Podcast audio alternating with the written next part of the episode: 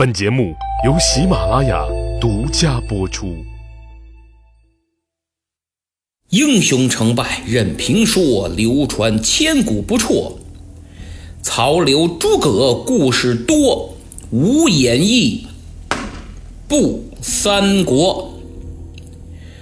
鲁肃引着诸葛亮来到招贤馆，刚一落座，江东文臣之首张昭便站起身来，率先发难。但大家没想到，这诸葛孔明是应对自如啊！别看年纪轻轻，还挺厉害。张昭不以为然，他接着孔明的话说道：“若此，是先生言行相违也。如果真像你刚才说的那样，那你诸葛亮可就言行不一了。先生自比管乐。”管仲向桓公，霸诸侯，一匡天下；乐毅扶持微弱之燕，下齐七十余城。此二人者，真济世之才也。先生在草庐之中，但笑傲风月，抱膝微坐。今既从事刘豫州，当为生灵兴利除害，剿灭乱贼。且刘豫州未得先生之前，尚且纵横寰宇，割据城池；今得先生，人皆仰望。虽三尺同盟，亦未标虎生翼，将见汉室复兴，曹氏即灭矣。朝廷旧臣、山林隐士，无不拭目而待。以为扶高天之云翳，仰日月之光辉，整民于水火之中，挫天下于任席之上，在此时也。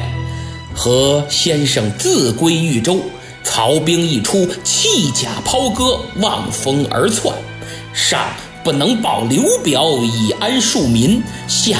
不能抚孤子而据疆土，乃弃新野走樊城，拜当阳奔夏口，无容身之地。使豫州既得先生之后，反不如其初也。管仲、乐毅果如是乎？哼，愚直之言，幸勿见怪。哎呀，这一番话可太厉害了！张昭终于亮出了锋利的獠牙，核心意思啊，就是你诸葛亮吹牛吹的都没边儿了，还自比管仲、乐毅呢。刘备没你的时候，好歹还算有个地方；等有了你，大家都伸着脖子瞪着眼，等着看您施展管乐之才呢。可您倒好。不仅城丢了，还被曹操打得四处逃窜，一路败退，从新野败到了夏口。管仲、乐毅就你这水平啊！亏你还有脸在这儿吹，先给我解释解释，这是怎么回事儿？张昭这明摆着是揭短啊！坐在一旁的鲁肃。都替孔明捏把冷汗，心说话打人不打脸，骂人不揭短。好歹那是我请的客人，怎么能如此无礼呢？孔明年轻气盛，真要是给气走了，那可就坏了大事。张昭此时是洋洋得意，感觉自己这番话呀，肯定切中了对手的要害。他翘着二郎腿儿，抿了口茶，坐等。诸葛亮难堪。诸葛亮听完之后啊，不急不恼，冷冷地笑了笑，然后摇了摇手中的鹅毛大扇。鹏飞万里，其志其群鸟能食哉？譬如人染陈疴，当先用迷粥以饮之，火药以服之。待其脏腑调和，形体渐安，然后用肉食以补之，猛药以治之，则病根尽去，人得全生也。若不待气脉和缓，便以猛药后卫，欲求安保，诚为难矣。吴主刘豫州，向日均败于汝南，既继刘表。兵不满千，将只关张赵云而已。此正如病逝汪雷以及之时也。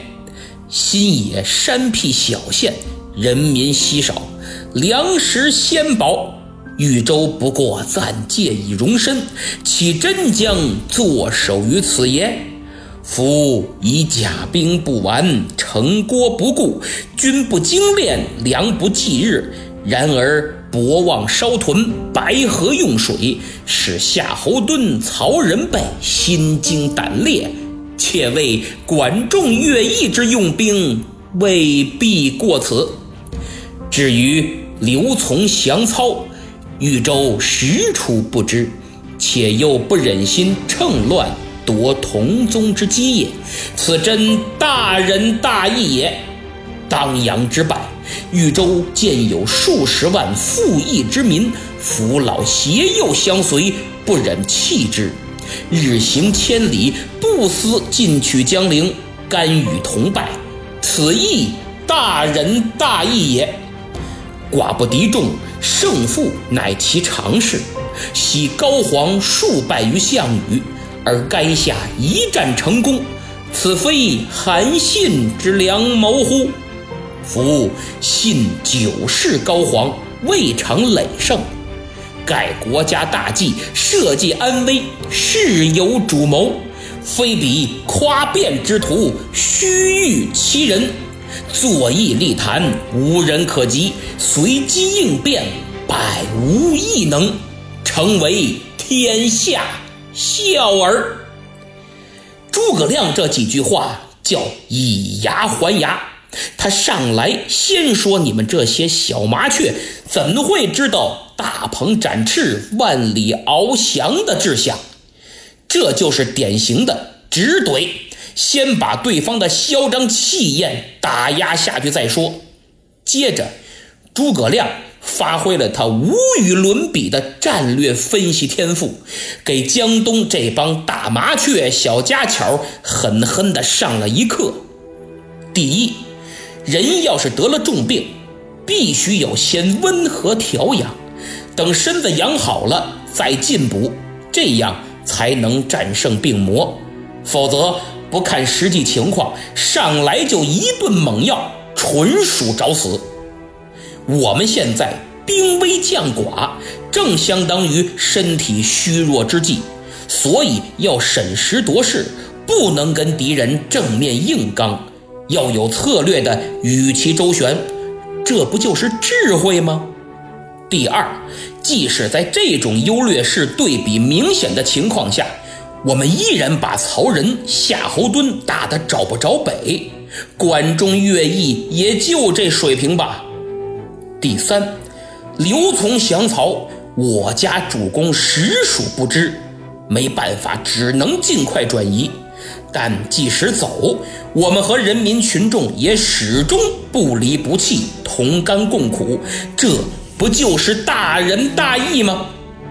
第四，胜败乃兵家常事，何况我们寡不敌众，输了也不丢人呐。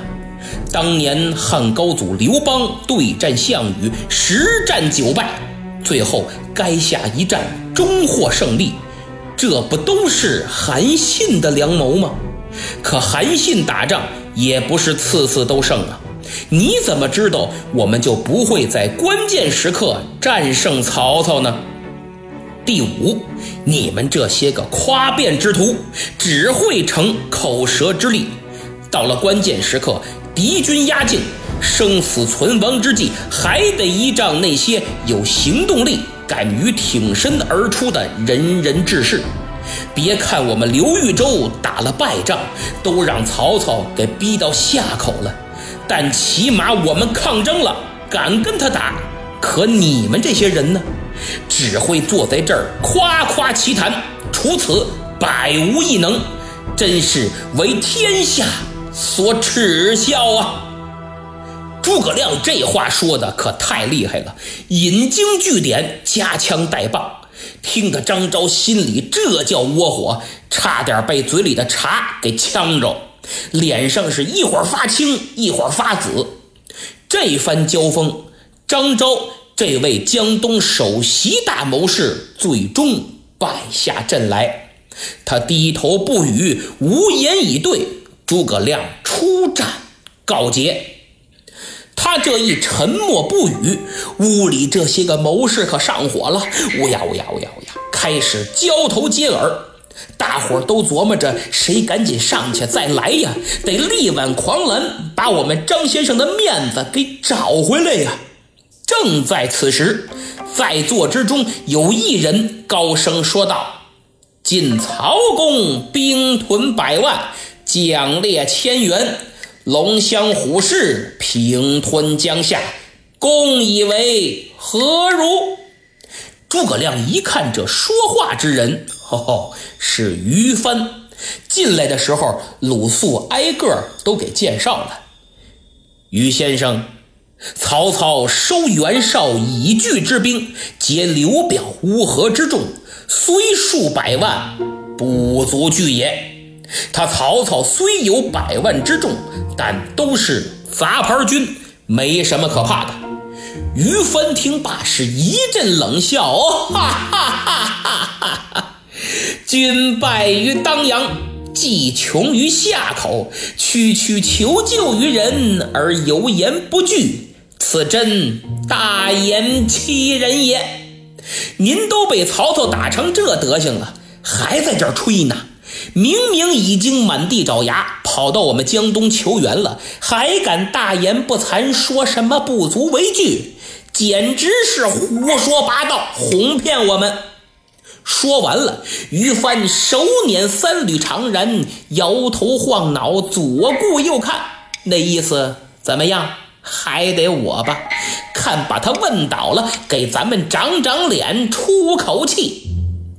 客观来讲，于帆的话正好点到当前的焦点问题，就是曹操到底能不能对抗？诸葛亮冲他拱了拱手：“于先生暂且稍安勿躁，你别摇头尾巴晃了，我看着晕。”我家主公以数千仁义之师，安能敌百万残暴之众？退守夏口，所以待时也。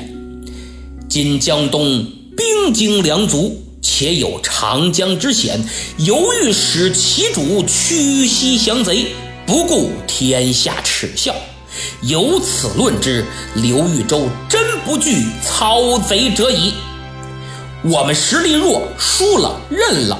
可你们倒好，兵精粮足，还有长江天险，怎么就只知道投降呢？连打都不敢打，一片投降之声。我呀，鄙视你！诸葛亮再次施展同样的套路，于帆也败下阵来。看来占领道德高地，实在是制胜法宝呀。于帆臊了个大红脸，身后的布置狠狠地白了他一眼，心想：让你平时好好学习，多读书吧，不听啊！一瓶的不满，半瓶的咣当，就想难倒人家南阳卧龙。你不刚才还一个劲儿嘚瑟呢吗？真是活该！关键时刻，看我挺身而出吧！布置步子山把手一拱，孔明先生。难不成欲效夷秦之舌，游说江东也？你打算效仿当年苏秦、张仪前来游说我们联合抗曹吗？说白了，你诸葛亮就是个大忽悠，想在这儿零成本空手套白狼。我给你点破了，告诉你，我们江东人不吃这一套。说实在的，越是简单粗暴的问题。越不太好回答，就拿布置这问题来说，你回答是吧？那多少有点无耻；回答不是吧？明摆着欲盖弥彰，有点虚伪。诸葛亮不慌不忙，步子山以苏秦、张仪为辩士，却不知苏秦、张仪亦豪杰也。苏秦配六国相印，张仪两次相秦，皆有匡扶人国之谋，非比魏强凌弱，据刀必剑之人也。君等闻曹操须发诈伪之词，便畏惧请降，敢笑苏秦、张仪乎？你不知，只知道苏秦、张仪能言善辩，却不知道人家也都是不畏生死、不惧刀剑的能臣志士吗？就你这水平，曹操来封信就吓得魂飞魄散，怎么还有脸笑话人家呀？哎，我这我这不，嗯，不知没词儿了。其实他之所以失败，错就错在举的例子不对。要知道，苏秦、张仪都是鬼谷子门下的高徒，连横合纵的倡导者，对战国历史的发展走向。有着深远的影响，所以诸葛亮紧紧抓住布置这个错误，一棍子打死。整个回答都围绕苏秦、张仪展开，完美避开了到底自己是不是来忽悠江东的这个问题，真是典型的乾坤大挪移。布置刚下去，又有一位迫不及待的登台表演了。他便是东吴大儒薛宗薛敬文。刚刚那三位啊，是紧紧围绕当前战事作为话题的，而薛宗则跳出了这个圈子，开始对比曹操和刘备的实力。他问道：“孔明以为曹操何许人也？”这叫什么问题呀？不明摆着呢吗？还用我回答？曹操乃汉贼也，又何必问？哈哈哈！公言差矣。汉传世至今，天数将尽，今曹公已有天下三分之二，人皆归心。刘豫州不识天时，强欲与争，正如以卵击石，安得不败乎？他话音刚落，就见诸葛亮一脸怒气，厉声喝道：“薛景文，安得出此无君无父之言？”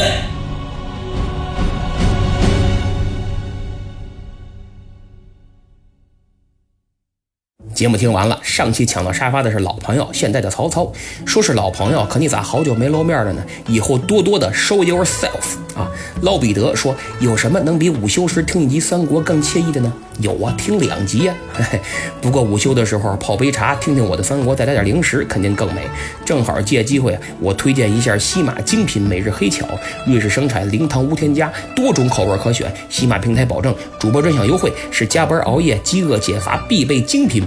我看老韩音乐制作、雨落陈凡飞，还有梦儿飞领等好几位都买了，反响不错。有兴趣的朋友可以点击节目主页购物车图标，也可点击主播头像进入我的店铺前去查看。当然，您直接打赏就更好了啊！雄才大略的曹操问怎么进微信群？你先关注我，然后发私信给我，我再给你发进微信群的二维码，或者直接加我微信，我拉你进群。我的微信是明末三国全拼啊，明末三国全拼 C O D M，意见联动说十三号要去钢琴考试，严老师可以祝福我吗？当然可以，祝你成绩优异，一曲动人。也希望其他粉丝都去给他留言，祝福祝福他啊！咱们是个有爱的大家庭。三省吾深夜留言说想说什么又不知道说什么。上周住院了，重度抑郁，但我就喜欢听三国。严老师更新要快，姿势要帅，速度。哎呀，现在啊，生活压力太大，每个人都可能抑郁，我也抑郁。比如创作时候遇到难点，整宿睡不着。拉菲老师更是，还有生活上遇到的种种困难。但真到了重度住院的程度啊，还是要多注意啊！我呢不是大夫，也不知道怎么说好。没别的，这周开始恢复一周两更，希望多给你带去点欢乐，早日康复。听友炸天帮副帮主现莽留言说：“别粉丝互动了吧，我估计没几个人爱听，只是碍于情面不好讲。我是有一说一，看您这名字就知道是七个不服八个不忿儿。”不好意思，众口难调。粉丝互动我是一定要的，因为我关心听友，珍惜大伙儿。您不爱听就别听嘛，本来就免费，白嫖还嫌不听话，有点过了啊。最近呢是有几个砸场子的，比如 red 二五 zz 给了两星差评，说讲的还行，就是废话太多。绝大多数听友都不喜欢听你交流，我纳闷了，你能代表绝大多数吗？我很反感被代表。还有雨来百花嫣红也给了两星差评，说无聊时听听而已。你看，像他们这种恶意差评啊，举报还没用，除了他自己，谁也删不了，致使专辑口碑榜倒退了好几名。我希望这些人呐，没招你，没惹你，不爱听就算了，别使坏，坏我对你有什么好处？除非是其他竞争对手雇的水军。我这是很用心做节目，到你这儿啥也不是，合着大伙儿都错了，不懂欣赏，就你清醒呗。我敬请您高抬贵手，因为我拿你们除了拉黑，真没辙。最后说几个求点名的朋友，一位叫是狙击手麦克吧，第二位是小朋友，我是 XXO。哎呀，你这回回让点啊，小淘气。最后是听友一九四一九五零六四，他说要读我的评论啊，我都订阅了，就是忘了怎么关注。您点击我的头像进入主播主页就有关注二字，其他人也是啊，赶紧关注、点赞、订阅、评分和转发，特别是在朋友圈多拉点人来，在下感激不尽。咱们周日再见。